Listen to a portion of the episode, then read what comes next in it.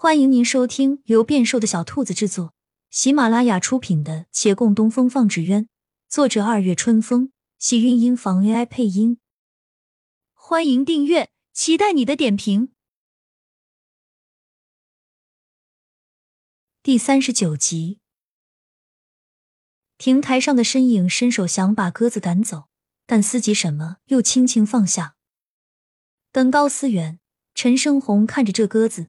暗想自己送出去的信件早已该到了吧？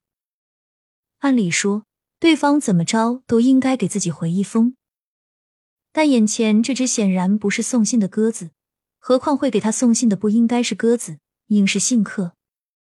管家走上楼来，在他身后站了一会儿，方进跟前劝诫：“大公子，夜深风寒，您还是下去吧。”无妨，文书你不用管我。我在这儿散散心。今天实在让人意外，那个新来的长青斋竟然能赢咱们，太不可思议了。不过大公子您别总放在心上，他们一定赢不了第二次。我才没有放在心上。陈胜红冷嗤了一声：“这就好。”文叔看他紧抓着弗兰，眉头皱了皱：“还赢第二次？第二次得等到下一次签约会了。”我怎么可能让他在维远县留到明年重阳？文书轻咳了一下，就知道此事是不会那么容易过去的。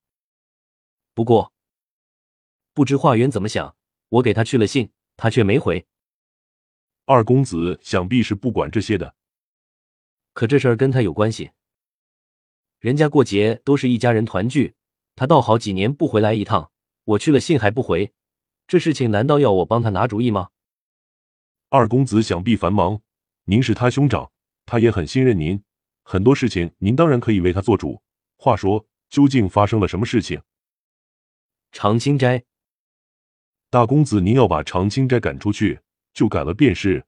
老奴相信咱们红元坊有这个本事，何况县令大人也跟咱们关系不错，一向袒护我们。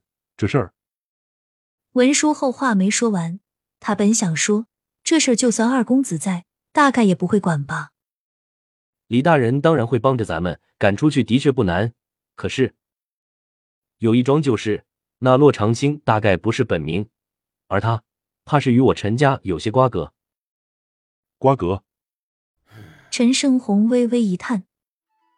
上回杨连起来找他说，洛长青有可能是亳州穆家后人，而今日签约会上，他见洛长青扎制纸鸢的技巧。虽然刻意有所隐藏，但他能看出木派的影子，便也有八九分的确定了。倘若他当真是那二十年前被斩首的宫廷纸鸢艺人慕容的女儿，那么陈家与他是有婚约的，而与他订婚之人正是他弟弟陈华渊。这门婚事原是门当户对，可是穆家出事后，哪里还算得上良缘呢？陈生红自认为不是嫌贫爱富之人。只是穆家出事后，朝廷对纸鸢一役多有打压。二十年来，那穆家可谓是纸鸢一役所有派别公认的仇敌。他陈家焉能与仇敌续前缘？原本应该不论他身份是否确定，一股脑儿赶走了事。不过这会儿他又有点迟疑，毕竟是弟弟的婚事，他是否要替他做主？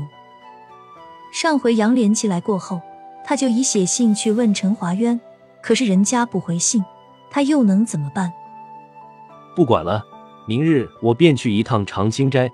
若是能叫那洛长青自己把婚事退掉，就不算我擅自做主了。他犹豫半晌，最终下定决心。无论用什么办法，定不能让他赖上陈家。他定了主意，内心稍安，这才打算下楼来。回首见那只鸽子还未走。流光溢彩的天灯飘于高处，虚幻如梦。它带着人们对故去亲人的缅怀，而于坚尺素亦或是飞鸟传书，便是对离别家人的思念了。他深深一叹，挥了挥手。六渡街家家户户门前的红灯笼依旧亮着，只是街上孩童已没有，他们被父母抓回去睡觉了。长青斋的正厅里，有两个人伏在桌前已睡着，酒盏碗筷乱了一地。屋顶上，洛长青抬袖一指：“他真的回来了。对啊。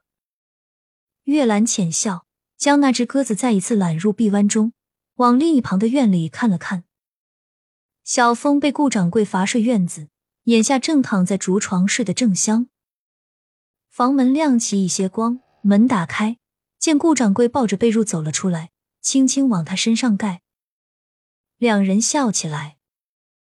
既然不许进屋，怎么还要给他盖被？做错事应该罚，不然他记不住。但当爹的如何不心疼啊？又见月兰一展袖，那鸽子从怀中飞出，很快落在他的肩膀。